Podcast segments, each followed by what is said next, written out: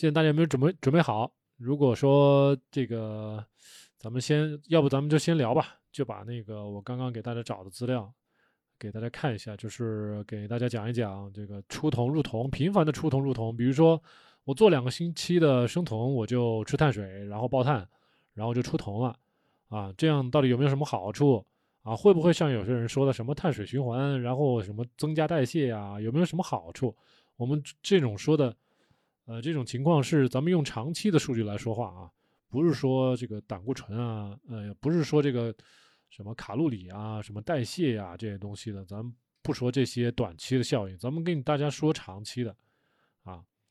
呃，这段时间我就可能看不到大家的那个留言了，不过不过可以跟着我鼠标一起看一下啊，这个还是 World Health。就是我之前给大家找的一个，那个怎么说呢？是国外的一个一个专门逆转糖尿病的一个机构，他们自己在自己的网站上给大家做了一种 FAQ，就是问答。所以大部分大家在低碳生酮里面遇到的问题，它其实都有涉及到。所以我只是在网上给大家找了这个资料，帮大家翻译一下，然后大家跟我一起看一下，因为这个网站也好，还有这个。作者本身都是非常有重量级的。这个 Stephen Finney，我之前介绍过 N 多次了。他在这个低碳生酮界已经研究了学术界啊，是学术界研究了大概四十多年了，是一个七十多岁老头儿，所以他非常的有经验吧。他自己也写了很多的论文，也有很多的经验，所以这个地方他写出来的结论呢都是非常有代表性的，咱们可以拿来做参考。好了，咱们先给大家看一下啊，这个。看一下这个大屏幕啊，跟着我的鼠标。What are the consequences of cheating or lapsing on ketogenic diet？就是说，咱们经常说的爆碳，其实就是叫做 cheating。cheating 就是吃碳水，中间没有按照生酮饮食的方法去吃食物，这个就是 cheating。cheating 咱们翻译过来就是欺骗，对不对？啊，大概就这个意思啊。然后这个 lapsing 也是一样的意思，就是跟这个 cheating 是一样的意思。这个效果到底，这个效果到底是如何呢？Consequences，我们到底会遇到什么样的效果？我们一般都会说啊，断食啊，间歇性的断食挺好的，但是呢，从来没有人去研究过间歇性的啊中断做生酮会有什么效果，这是从来没有人去学、去去去研究过的。所以呢，但是这种学术方面的研究非常少，但是仍然还是会有对于人。人的这种研究没有，但是对于老鼠的研究是有的。咱们看一下对于老鼠的研究是什么样子啊？There was a recent longevity study，就是说专门来呃学呃来研究呃这种间断的呃出酮入酮的这种饮食方式对老鼠的寿命到底有没有什么影响啊？你看啊，in mice，in mice 就是老鼠，fed a ketogenic diet every other week for a few years，就是。你给这个老鼠喂好几年的，让它活好几年，然后呢，这一年这几年中，它都是每隔一个星期就给它吃一次生酮餐，隔一个星期给它呃吃一个星期的生酮餐啊，fed a ketogenic diet every other week，就是相当于我们做一星期的普通饮食，做一星期的生酮饮食，就这样交替的来啊。那么在这个情况下呢，这个老鼠 mice had better function。In middle age，呃，in middle age，也就是说，它的中年的时候，啊，中年老鼠的中年的时候，它的 function，它的活动力啊，它的身体机能啊，都还比普通的老鼠都好，better function，but，但是呢，didn't live any longer，就是它的寿命并没有任何的延长，这个地方大家跟我一起同步啊，挺重要的。然后再往下看啊。A similar study，另外一个比较相似的一个研究表示呢，这个老鼠呢是是另外一种方法了，were continuously in ketosis，就是一直给它吃生酮餐，最后呢，they remain youthful and lived thirteen percent longer，也就是说，这个老鼠一直能保持活力啊，youthful 就是青春活力。然后呢，能够比正常的老鼠多活百分之十三的寿命，这就什么意思呢？咱们普通人也许我们的期待的寿命是七八十岁，对吧？那我们多活个百分之十三是个什么样子的概念？可能我原本只能活八十五岁，百分之十三的样子，我可能还可以再多活七八年，我就可能活九十多岁了，九十五六岁，大概是这个意思。所以我们是这样是想当然啊，把老鼠的概念直接套在人的身上，虽然没有人的那个正儿八经的实验啊，也不可能有，所以咱们只能说参考一下，嗯。然后他继续说。In our clinical experience with human patients，就是对于人类的这些病人来说，呃，我们尤其会发现，more than a few days of falling off course，就是就是说，如果你持续好几天的不按照生酮餐吃，那么你的这个 keto adaptation，你的生酮适应的这个状态，可能就会被逆转回去。也就是说，你可能从生酮从酮体代谢或者是脂肪代谢，你就回到了以前的葡萄糖代谢，就这个意思啊。And take from several days to up to a week or more to fully recover。这什么意思呢？就就是说，如果你爆碳了啊，你持续好几天的爆碳，你将来再想回到生酮适应的这个状态，你可能要花我们之前都是已经说少了，我们以前可能会说三到五天要恢复，呃，但是甚至有些人。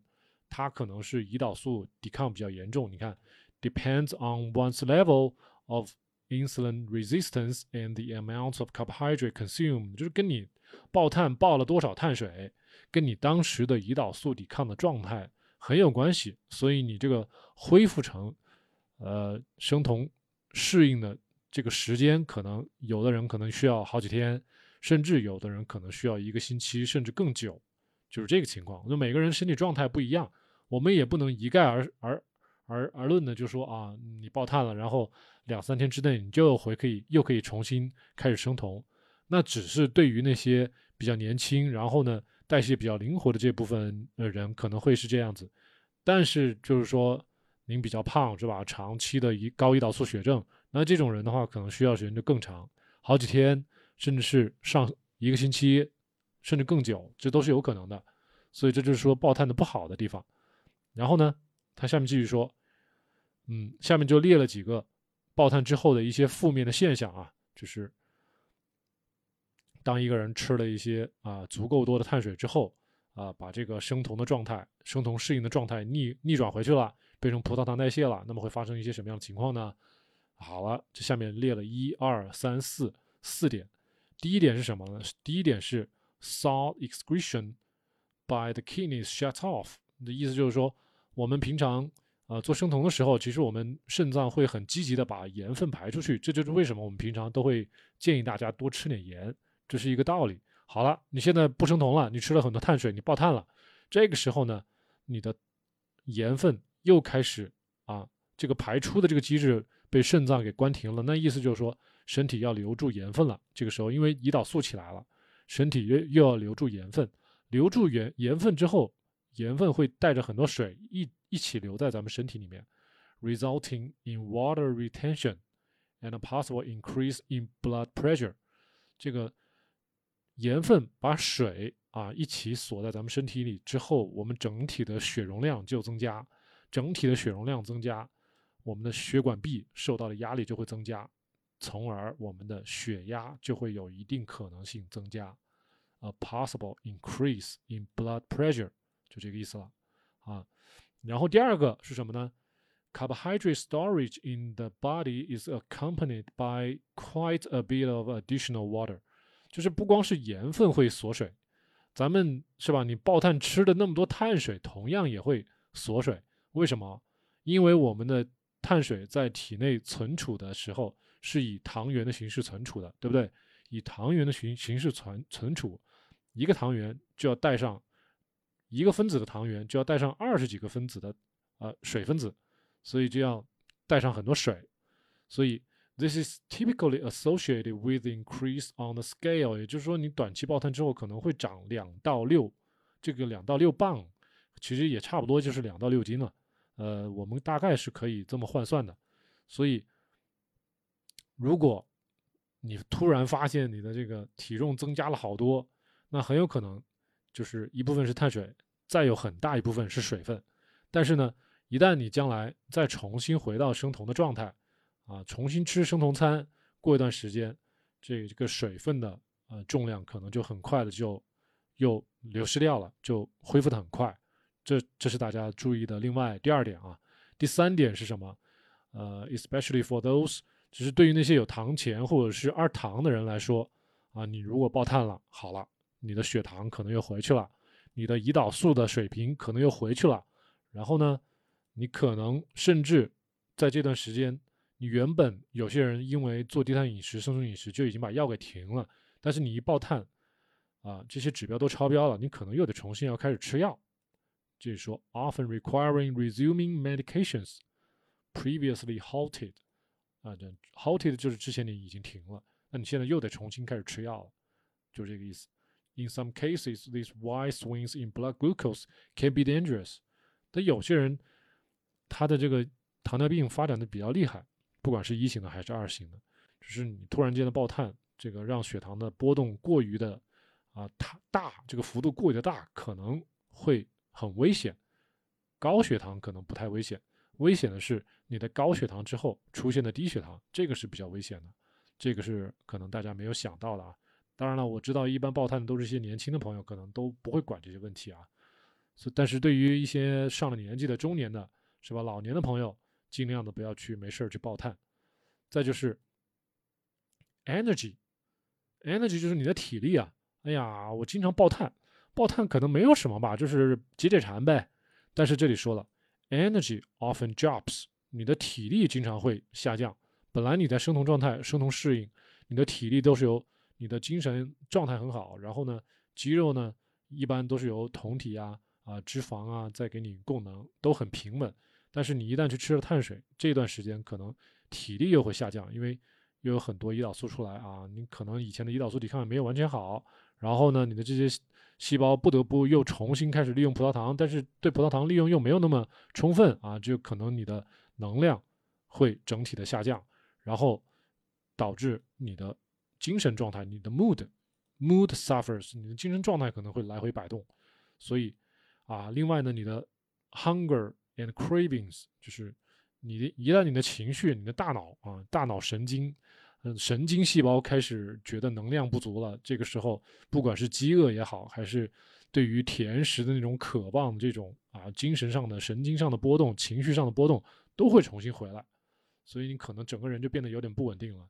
这就是咱们刚才前面讲的这四个你爆碳之后可能会出现的问题。所以你如果没有充分意识到这四个问题的时候，啊，你频繁的爆碳，先不说你生不生酮了，你可能越爆越回不来，好吧？越爆。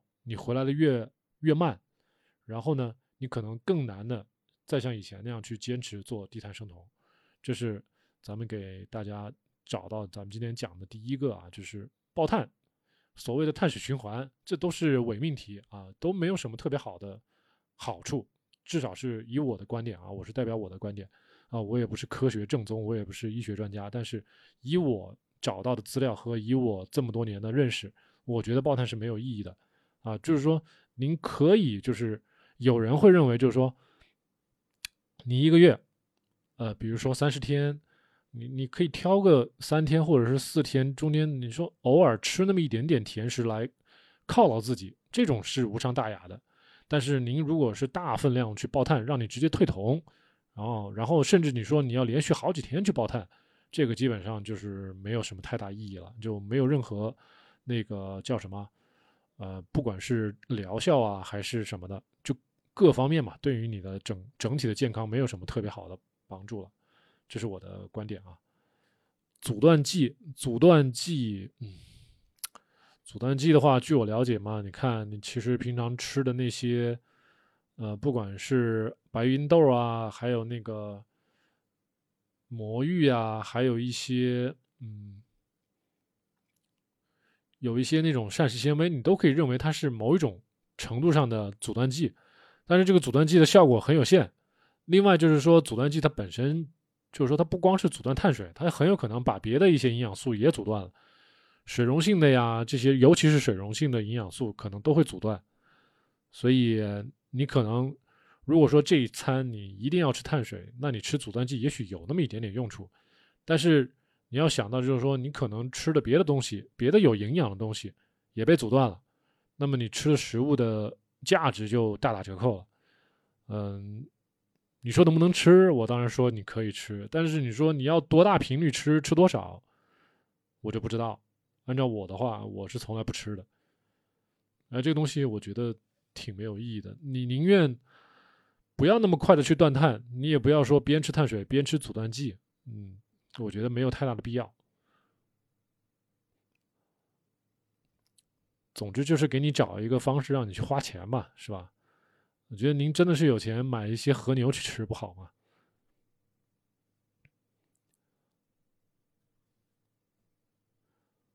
好了。大家有没有什么别的问题可以继续在大厅里面给我给我留言啊？咱们刚才讲了一些爆碳的问题，呃，爆碳的一些坏处。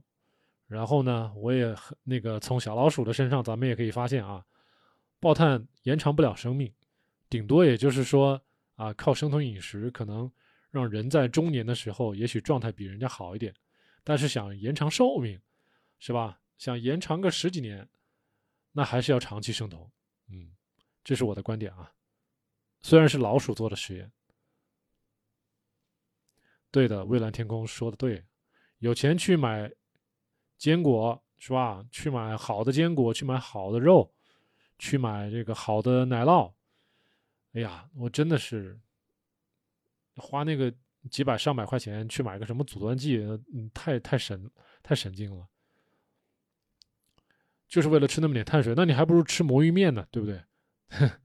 魔芋面就是你这顿你就光吃魔芋面好了，你也不用吃阻断剂了，是不是？补了什么吃多了会尿酸高吗？你吃什么吃多了会尿酸高呢？小红薯吃了，你你最好说清楚一点。没有直接的关系啊，我就。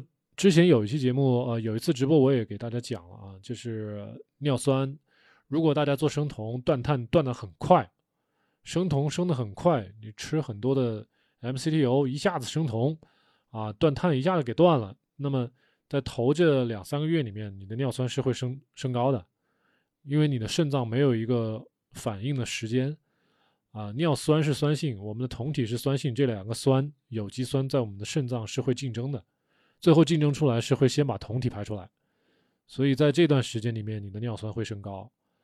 但是，一旦你的生酮时间够久，一般来说三到六个月，你的酮体呃，你的尿酸会慢慢的降下来，啊，所以你就一般不用担心。再再说了，你这个内脏跟尿酸没有特别直接的关系，我只能就是说，你如果做生酮做的时间比较短，可能短时间之内尿酸会升高，但是长期的话，尿酸是会降下去的。另外就是说，如果你本身没有发作过这个叫什么痛风，没有痛风石，没有这些经历，一般来说的话，你不用特别担心短时间的尿酸升高。实在操心是吧？其实是没有必要的。再一个，你真的是很害怕，对吧？医生劝你都没有用，那你就去医院开点药自己去吃吧，降尿酸去。啊，有那种降尿酸的药，你可以自己去吃。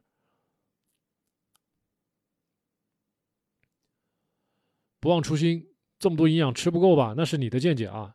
我已经一日一餐已经吃了好几年了，没有什么问题啊。这是看个人，吃不吃得够是看个人。你觉得吃不够，你就一日两餐，不能甩给所有人都说吃不够，对不对？这个结论不是这么下的。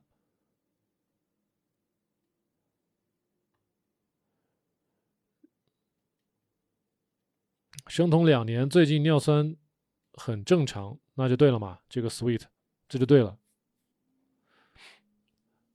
所以，大家都是在用一些传统医学的一些观点来看待生酮啊，都是有问题的。这个小红薯说内脏含含嘌呤高，有痛风，你曾经有痛风史是吧？轻微的，那现在做生酮应该能够帮你把这个尿酸能降下来。你现在做的时间有多长？你过个半年去查一查你的尿酸，你就知道了。一般我们医院的医生就是。对这些含有呃曾经发发作过痛风的这些人的这个建议就是，你可以继续吃你的那个控制尿酸的药，可以继续吃，然后你继续做生酮饮食，基本上半年以后你再来查你的尿酸，一般来说可以恢复正常。有的人半年下不来，那就要可能要做到一年才能下来。下来了之后，你可能就不用吃那个控制尿酸的药了，大概就是这么一个流程啊。但是你不能说内脏含嘌呤高，所以你不去吃内脏。我跟你说，你的细胞、你的线粒体，这所有咱们体内的 DNA、RNA 这些代谢、这些分子里面全部都有嘌呤，你的代谢产废物就有嘌呤。咱们不要光去看食物啊，你的身体本身代谢很多产物垃圾里面也有很多嘌呤，不要忽略这些东西了。就跟有些人说那个什么胆固醇一样的，你不要光说胆固醇是食物里来的，咱们肝脏自己还会合成胆固醇，到底你要去掉哪个，你要砍掉哪个，你是砍不完的，是吧？你肝脏内脏不吃了，但是你自己 DNA 细胞死亡，是吧？新陈代谢产生这个嘌呤，你就不去算了，这都是有问题的。你所以你只看到一个事物的单方面，你没有看到全方面，你光去看内脏，好了，你不吃内脏可以啊。你很多微量元素就没有了，很多微量元素你摄取不到，你是不是要出现一些营养、微量营养素的缺乏？到时候身体出现一些怪的一些现象，你怎么解怎么去解决？又去想心思啊，吃什么补剂了，是吧？小红薯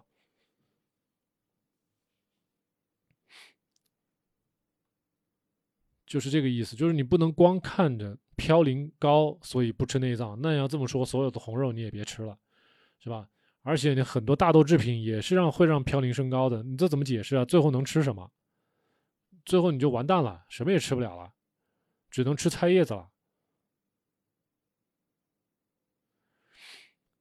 嗯，所以您还是对低碳生酮了解的时间再长一点，多看一些资料，然后你会知道，能够治疗痛风，也许低碳生酮，尤其是生酮，是很好的一条饮食方式的。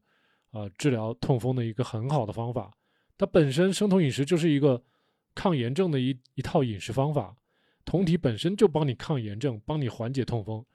你说你不不吃内脏，不吃内脏也许可以吧，但是有一些微量元素，你得想办法从别的方式、别的食物里面去摄取了，是吧？但是你说你不吃内脏，但是红肉也可以给你提供嘌呤啊，那你这个观点其实是站不住脚的。所以你不要去看绝对值，好不好？不敢多吃是您可能是您个人的问题了，好吧？这个我也不能说我就能把你给说服，您还是多了解一些东西比较好。嗯，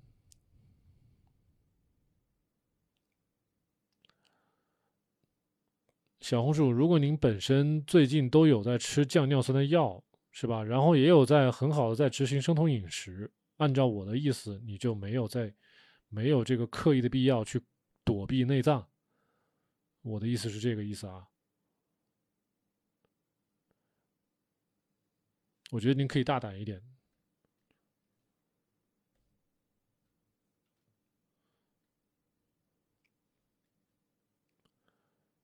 就是如果您实在是觉得还有什么疑惑，其实。怎么说？我记得昨天、今天白天的时候，有人在群里面，在咱们的那个交流群里面，呃，在说：“哎呀，她的老公担心做生酮饮食会提高胆固醇，升高胆固醇，然后就很害怕。明明她的老公自己本身就已经是肚子很大，快已经是快要二型糖尿病了，这个胆固醇害怕。呵呵我觉得这个就是说，对生酮饮食了解太片面。”是吧？用传统医学的一套方法来理解生酮饮食，其实相当于就是你从西方人的角度去来理解中医。我可以这么打比方吧，这个比方应该还算是比较贴切的，就是你永远也不知道咱们这边在干嘛。呃，肠漏是可以的，肠漏就是说酮体不是说帮助修复肠漏啊，酮体是这个样子。酮体从某一种角度，酮体，咱们那个英文叫做 beta hydroxybutyrate，butyrate 后面最后 butyrate 这个东西叫做丁酸，beta 羟丁酸，羟基丁酸，所以这个 butyrate 这个东西对我们的肠道表皮细胞是它的一个主要的呃代谢的一个燃料，所以酮体本身它是对我们肠道表皮表皮细胞它是能提供能量的。我们的肠道表皮细胞不一定是利用葡萄糖的，这个大家可能要稍微注意一下。我们肠道表皮细胞的代谢跟咱们身体的什么肌肉啊、组织器官可能还不太完全一样，因为它们这些细胞分化的很厉害。呃，它们能量代谢可能不完全跟我们其他的细胞一样，有的细胞甚至它利用呃 fructose，也就是果糖进行代谢，还有一些细胞是利用刚才咱们说的丁酸 butyrate 进行代谢。所以为什么说吃那个蔬菜，也就是膳食纤维，对我们的肠道细胞有好处？就是因为这些膳食纤维在我们的肠道细胞，呃，肠道表皮，然后有很多的那种微生物、细菌，可以把咱们吃进去的蔬菜呀，甚至一些发酵类的一些蔬菜呀，它能很好的把它转化成为短链脂肪酸。短链脂肪酸就是只有一二三四五，只有五个，一到五个。碳原子的这种短链脂肪酸，那么只有四个碳原子的这种短链脂肪酸就叫做 butyrate，叫做丁酸。刚才我说的那个酮体里面这个 beta hydroxybutyrate，它也是。所以大家可以认为，那个我们酮体的这个贝塔羟丁酸和我们吃进去的膳食纤维啊，从被我们的细胞转被我们的那个肠道菌群转化成为的那种 butyrate 丁酸，可以认为是同一种东西。它们都会给我们的肠道表皮细胞提供能量，那么在能量供给方面，这是有充足的供应的。所以就是说，啊，这个叫 Sweet 同学，酮体它确实能够在能量供给方面帮助我们的肠道表皮细胞。肠道表皮细胞如果能够啊比较好的存活，那么对修复我们的肠漏，我们肠漏其实就是表皮细胞之间的间隙越来越大，越来越大，然后导致会有一些。病菌呐，甚至一些杂质啊，进入到咱们的那个肠道下面的血管，还有淋巴组织里面去了。所以，是的，酮体还有我们吃进去的一些膳食纤维，被我们一些菌群转化成为的丁酸，都是对我们的那个肠漏修复肠漏有好处。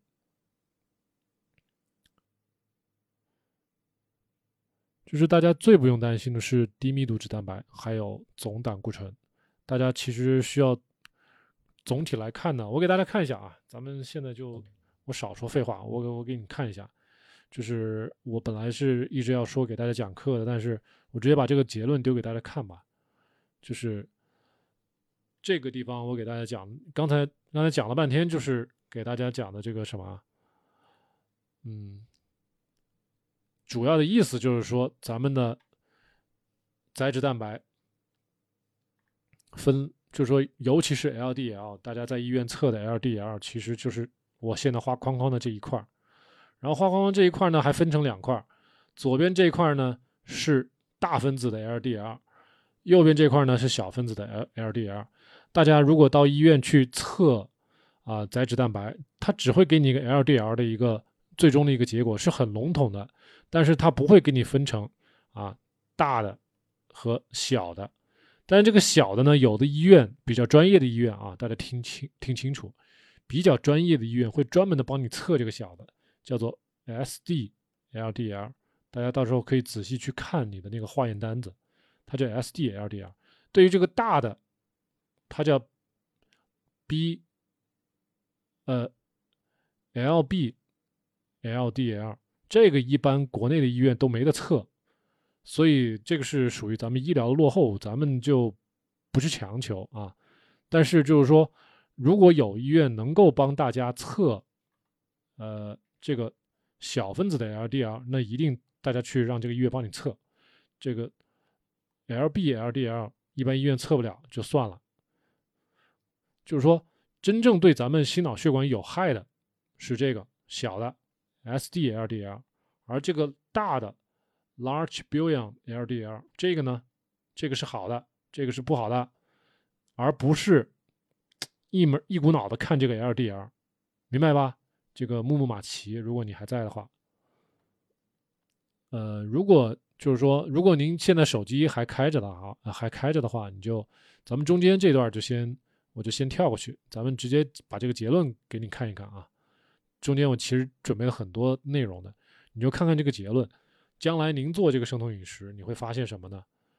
呃，只一个是你要关注的，就是将来你的 HDL 一定会升高的，啊，这个传统医学都说 L HDL 好，谁都不会说它不好，是吧？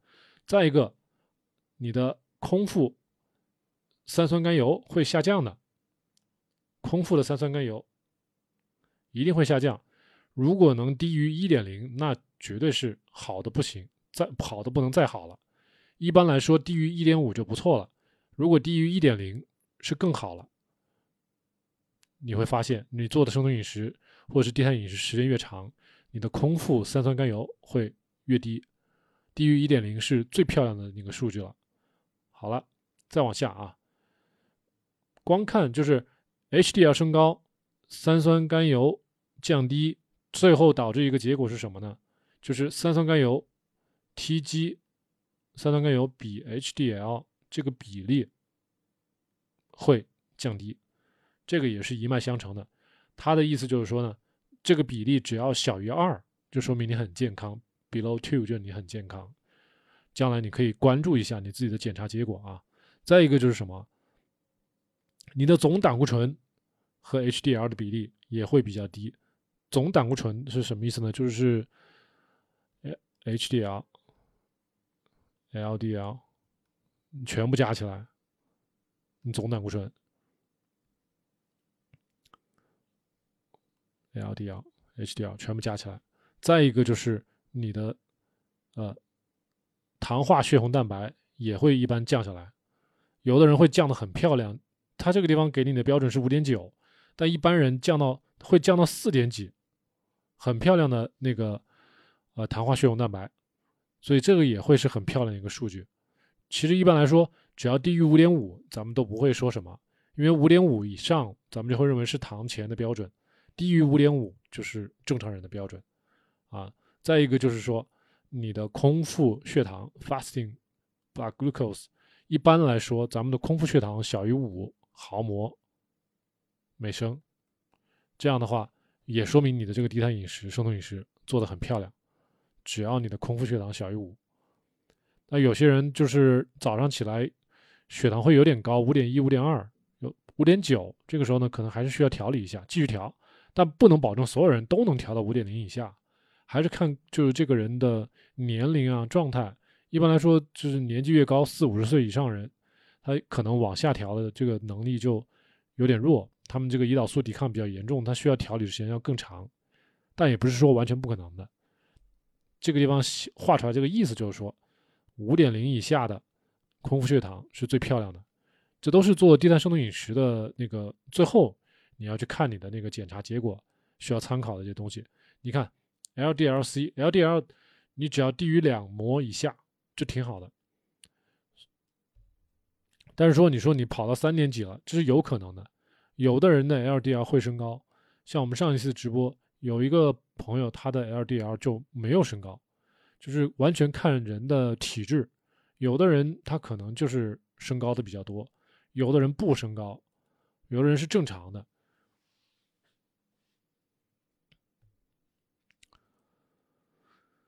嗯，HDL 没有升高，你可以适当的增加吃一些动物动物性的脂肪啊、蛋白质啊，这样的话 HDL 会升高一些。你如果一直吃植物性的脂肪的话，HDL 可能影响不会特别大。木马奇是这么跟你说的啊。然后这个比例的讲解会做成节目吗？比例的讲解，就刚才我说那一段吗？刚才我说那一段讲的有点乱。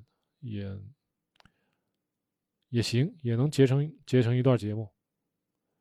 不过你如果我我觉得那个 swing 最好就是刚刚要是能听明白就行了，能听明白就行了。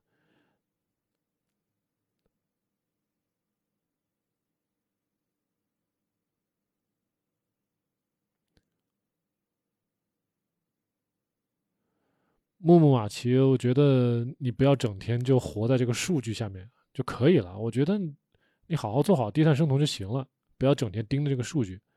空腹是不是五五以下，是吧？空腹有氧以后是不是五以下，这个都不是特别的重要。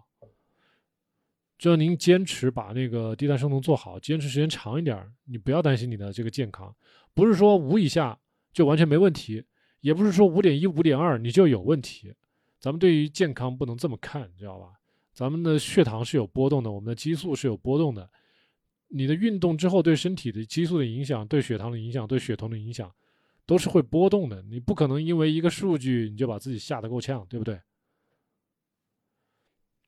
还是还是您对这个健康要稍微有一个整体的一个观念啊，不是说像以前过去考试给你画个分数线，分数线以上你就怎么样，分数线以下你就怎么样，稍微看开一点，我是这么建议的啊。好了，咱们今天的节目就差不多到这儿了啊。然后对于那个刚才 Sweet 同学说的，呃，这个这个比例您要看一下吗？要不我把这个比例放出来，您拍一张照片，把它截个屏也可以啊。你可以给我我给你看一下，你把截个屏自己留下来，好不好？